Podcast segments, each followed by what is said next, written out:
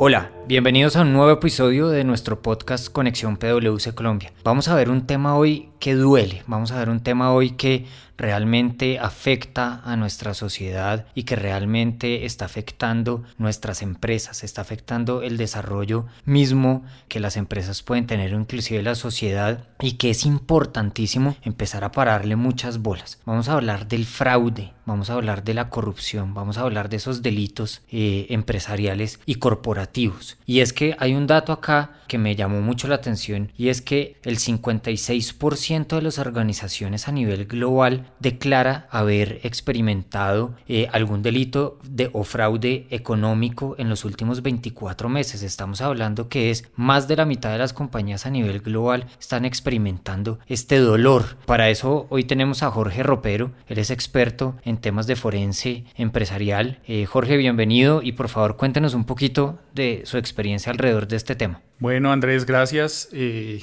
Buenísimo hablar de este tema que me encanta, que me apasiona. El fraude yo creo que nos pasa a todos, solamente que no nos damos cuenta. Como tú mencionas, esa estadística es, es interesante para, para, las empresas, a más de la mitad eh, les pasa, pero hay datos aún que son más reveladores. Dice que cualquier organización, sin importar el tamaño o la industria, más o menos el 5% de sus ingresos está comprometido por algún tipo de fraude. Solamente que no saben cómo se llama, qué nombre ponerle, ni cómo ocurre. Entonces, eh, pero es un tema súper revelador porque nos afecta a todos, incluso a nosotros como personas naturales. Nos pueden estar robando, estamos, podemos estar perdiendo algún tipo de recurso y no nos damos cuenta cómo. Para conocer un poco mejor a Jorge y su experiencia alrededor del tema del fraude, vamos a hacerle acá una pregunta muy fácil y sencilla.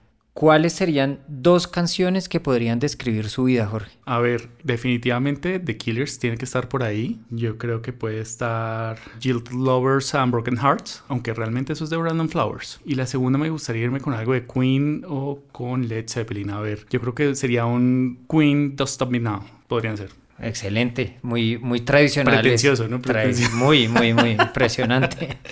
Bueno, muy bien. Vamos entonces, como les decía, a empezar a hablar del tema de fraude y del tema de crisis en las compañías. Y es que hay algo que como sociedad empezamos a asociar eh, el fraude a la corrupción a entidades estatales, pero personalmente siempre he creído que esto es un dolor muchísimo más grande en las entidades privadas. ¿Cómo ve esto, Jorge? Y, por qué este sin duda es un elemento de crisis muy grande para las compañías. Sí, yo creo, yo creo que es, más bien una parte técnica o un tecnicismo que uno asocia la corrupción solamente al, al sector público eh, y que se mida como parte del sector público eh, y hay lugares en donde se distingue la corrupción que llamaríamos pública de la privada. ¿Dónde está eh, la diferencia? Principalmente quién es el beneficiario del, del, soborno. Entonces, principalmente la corrupción se da para obtener una ventaja y esa ventaja típicamente es de un funcionario público asignación de un contrato, de una licitación, eh, un puesto, un conflicto de interés. Y ese poder normalmente lo tienen los, los funcionarios públicos. Entonces por eso asociamos la corrupción ahí. Pero, ¿qué pasa? ¿Cuál es el originador? Es la entidad privada, la persona. Entonces también hay corrupción entre privados. A cualquier empresa privada puede haber un acuerdo en donde la persona de compras, por ejemplo, pide algún tipo de comisión por eh, beneficiar eh, o, o, contratar con algunos terceros o las personas de tesorería por hacer los pagos más rápidamente o algún tipo de favorecimiento. Entonces, pues realmente es un tecnicismo, pero pasa en el sector público como en el privado. Y ahorita usted dijo una cosa que me llamó mucho la atención y es que más o menos un 5% de los ingresos de que podría percibir una compañía se están yendo en un tema de corrupción. Eso estamos hablando de más o menos 50 billones. Bueno, el tema de los 50 billones es, es un dato más en Colombia, que es una medición que hizo la Contraloría General de la, de la República sobre cuánto se pierde eh, por corrupción en Colombia. Ahí que vamos a decir, es un dato súper importante, si por lo menos lo ponemos en términos de la reforma tributaria de este año, es dos veces la reforma, pero la corrupción es apenas uno de los esquemas del fraude. Entonces el tema es muchísimo, muchísimo más grande, al menos acá en Colombia. Bien, perfecto. ¿Qué tanto conocemos o tenemos del panorama del fraude y la corrupción en Latinoamérica? Para mi gusto creo que todavía hay muy poca información. Mi referente principal para hablar del tema es la encuesta, una encuesta que hace la Asociación de Examinadores de Fraude Certificados, ACFE, que hace, hace una investigación cada dos años que se llama el Reporte a las Naciones. Me gusta mucho este estudio porque le pregunta a las personas que trabajamos en la investigación de fraudes. Es decir, que conocemos el tema, a diferencia de otras encuestas que preguntan sobre percepción y que le preguntan, por ejemplo, a las juntas directivas o a los presidentes de las organizaciones si creen que se les ha presentado fraude y este tipo de cosas. Entonces, este estudio es mucho más revelador porque le pregunta a las personas que realmente saben y que han investigado los fraudes. En Latinoamérica realmente tenemos una, una participación pequeña eh, frente, al, frente al global, todavía nos falta, yo creo que estamos como en un 15 ciento de las respuestas a nivel global. Sin embargo, es un tema que es bien interesante porque, porque se presenta y tenemos algunas estadísticas que apoyan esa información. Un ejemplo de esto, el fraude en América Latina está asociado más o menos a 960 millones de, dólares en conjunto. Entonces, un dato que es, que es, que es interesante.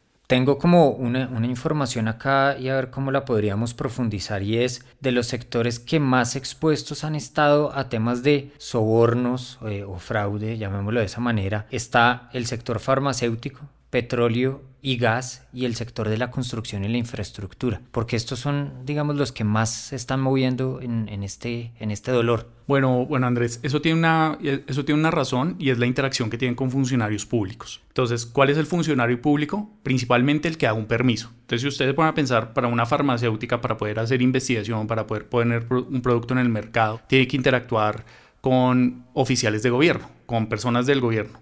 Aquí en Colombia, el INVIMA, por ejemplo.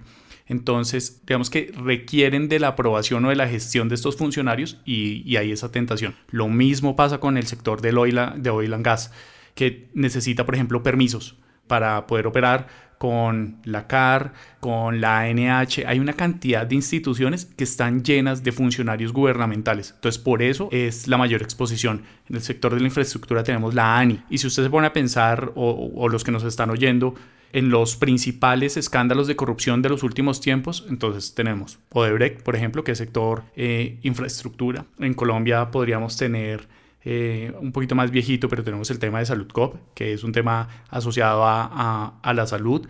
Y tenemos casos interesantes a nivel de, de petróleo y gas, como lo pueden ser Petrobras, por no hablar de unos ejemplos locales acá en Colombia. Bien, muy bien. Me imagino que en todo este estudiar y, experiencia que se ha ido recolectando alrededor de, del tema de estos crímenes, se han identificado unos tipos de fraudes. ¿Cuáles son esos principales tipos de fraude que hay hoy? Porque, porque además lo que ahorita hablábamos es en muchas organizaciones, en esa encuesta de, de crimen o de fraude que hacemos eh, en Price, muchas responden no haberlo tenido porque a veces no lo asocia a alguno de los tipos de fraude que hay. Entonces, ¿cuáles son esos tipos de fraude para que nuestros oyentes lo tengan claro? Bueno, entonces, para identificar cuáles son los tipos de fraude, entonces nos vamos a, lo que se llama el, árbol del fraude, que eso fue desarrollado por, por ACFE y que tiene tres grandes tipologías. La primera de ellas es la malversación de activos, que es la manipulación de cualquier tipo de activo, un inventario, el efectivo, la información.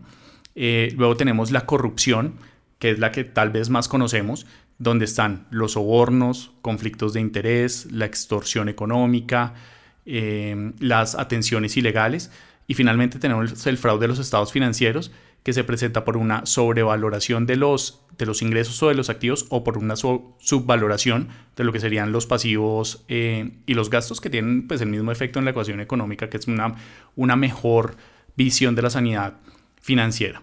Técnicamente esos son los, los tres tipos de fraude. Ahora, uno podría, eh, como su nombre lo dice, es un fraude, entonces irse por las ramas y poder identificar ya más específicamente cómo se llama cada uno de los, de los tipos de fraude. En este, en, este caso, entonces, ¿qué, ¿qué, qué, es lo interesante? Porque tú preguntabas, bueno, ¿y cuál es el que más se presenta?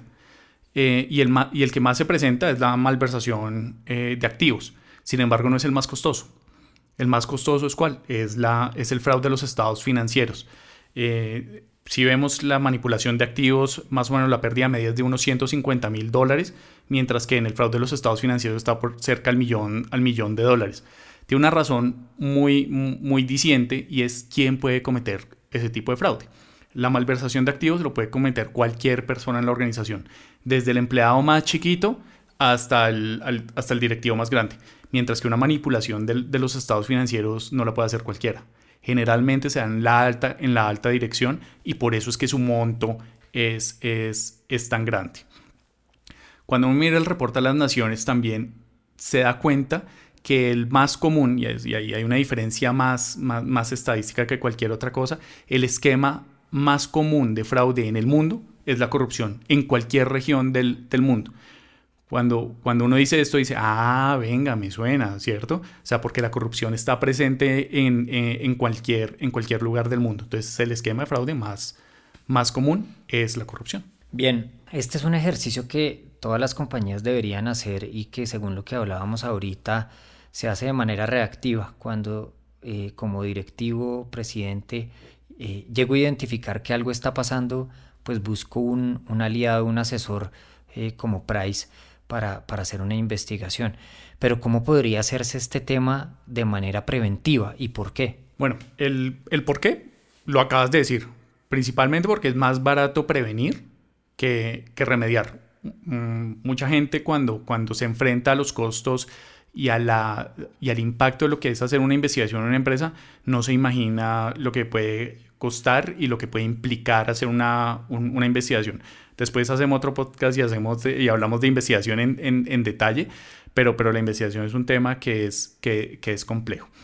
Pero volviendo a tu pregunta, entonces, ¿qué es lo que uno debería hacer para poder prevenir el, eh, el fraude? Entonces, el consejo de nosotros es eh, aplicar lo que se llamaría la guía para la administración de riesgo de fraude. Este fue, es un referente, es el único referente a nivel mundial que se ha, que se ha creado para, para hablar de este tema.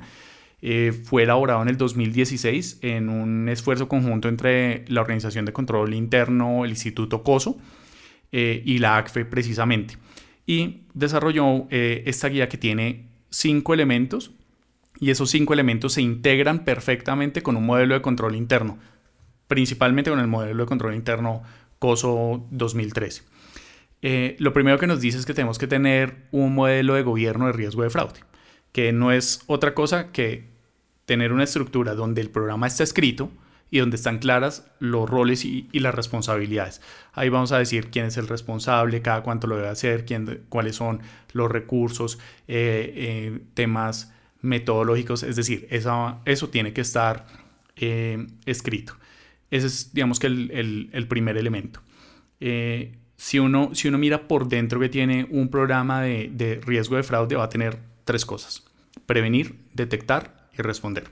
En la prevención tenemos la capacitación, tenemos la evaluación de riesgos, tenemos eh, las, debidas, las debidas diligencias, que eso lo que nos ayuda es a prevenir que se nos, que se nos presenten.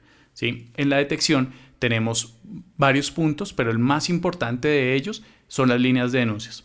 ¿Por qué las líneas de denuncias?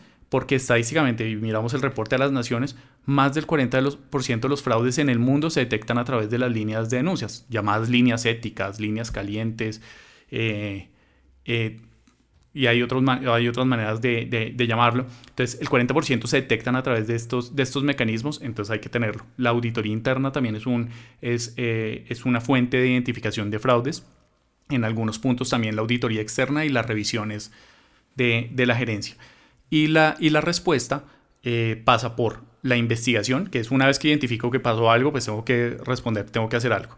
Y ese hacer algo es hacer una investigación sobre ese asunto que, que ocurrió. Y también podemos tener eh, eh, como parte de la respuesta las notificaciones a los procesos.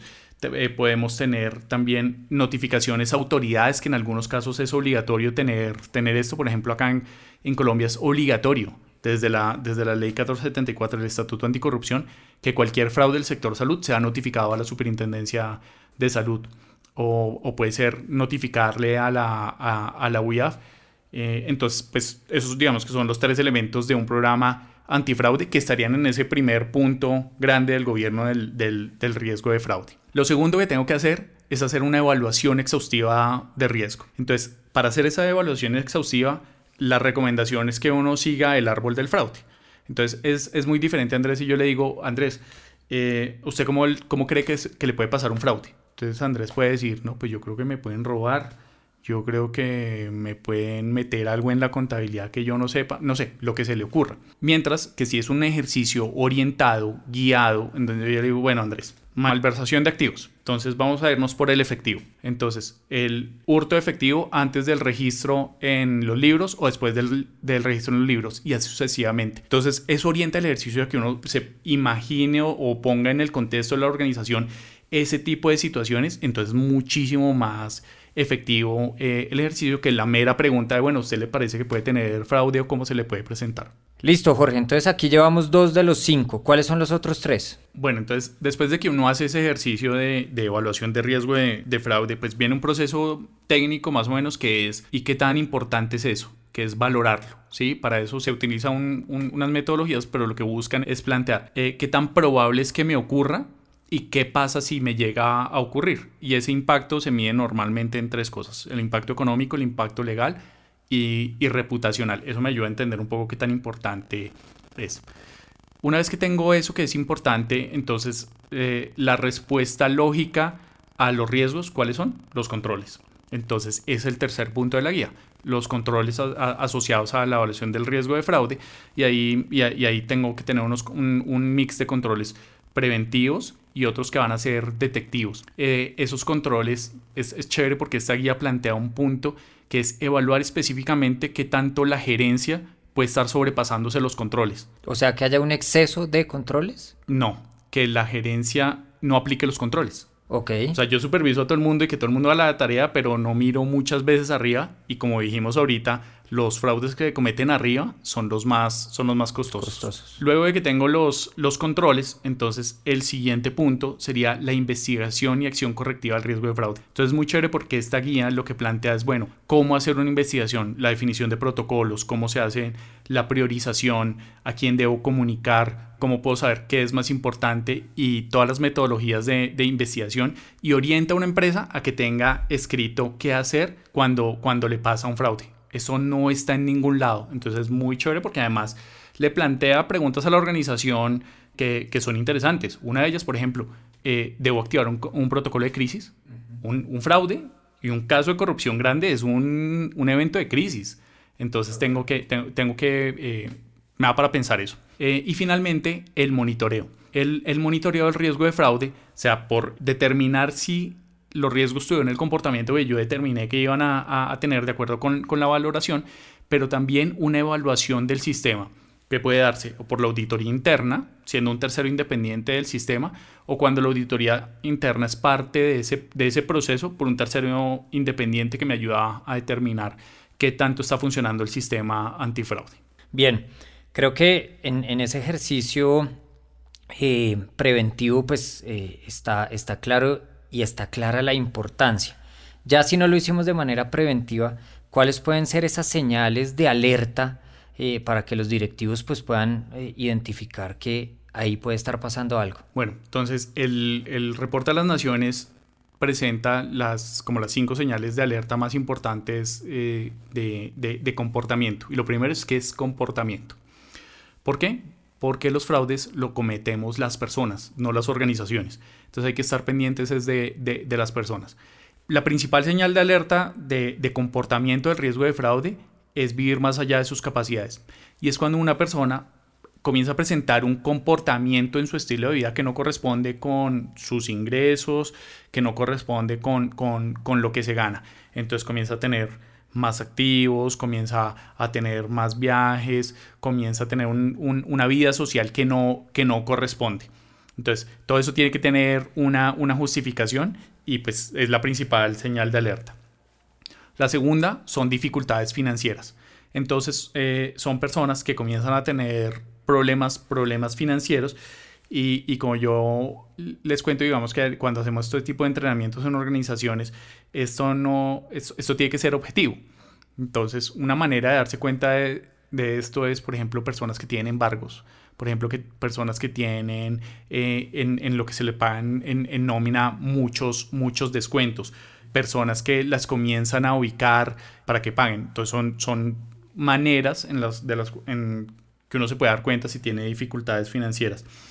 La tercera sería una relación inusualmente cercana con un proveedor o con un, o con un contratista. Y aquí me gustaría, digamos, que hay, que hay que medir el justo medio, ¿no? ¿Qué es inusualmente cercano? Entonces, que yo eventualmente con un, con, con un contratista con el que trabajo vaya a almorzar, eso no es inusual, ¿cierto? Eso, es, eso puede pasar. Pero si eso se da, Miami, me invitaron los tiquetes, eh, aparte entonces eh, un yate, aparte de eso, como unas atenciones que no corresponden, pues entonces el contexto un poco de la invitación ya cambia. Y además si eso ya no es una vez al año, sino es una vez al mes o, algo, o algo seguido, entonces pues eso ya digamos que comienza a ver que es inusualmente cercano. Luego tenemos problemas de control interno y esos problemas de control interno son las personas que tienen muchas fallas, que no hacen, que no hacen los controles internos, que no los ejecutan, que sacan excusas, que generan los reportes a tiempo, que se sobrepasan los controles. Eh, y por último, mire que es interesante que, que es la actitud de las personas cuando son irritables, cuando están a la defensiva, cuando son, cuando son esas, esas personas como que no quieren compartir responsabilidades y, y demás, son indicador de, de, de, riesgo de fraude. No, esto lo que veo que es además es un análisis muy profundo y de cerca a las personas con las que trabajamos, ¿no? Es, es algo como el principio de empezar a darnos cuenta de cosas. Y digamos que como para ir cerrando este tema, ¿hay alguna entidad o alguna regulación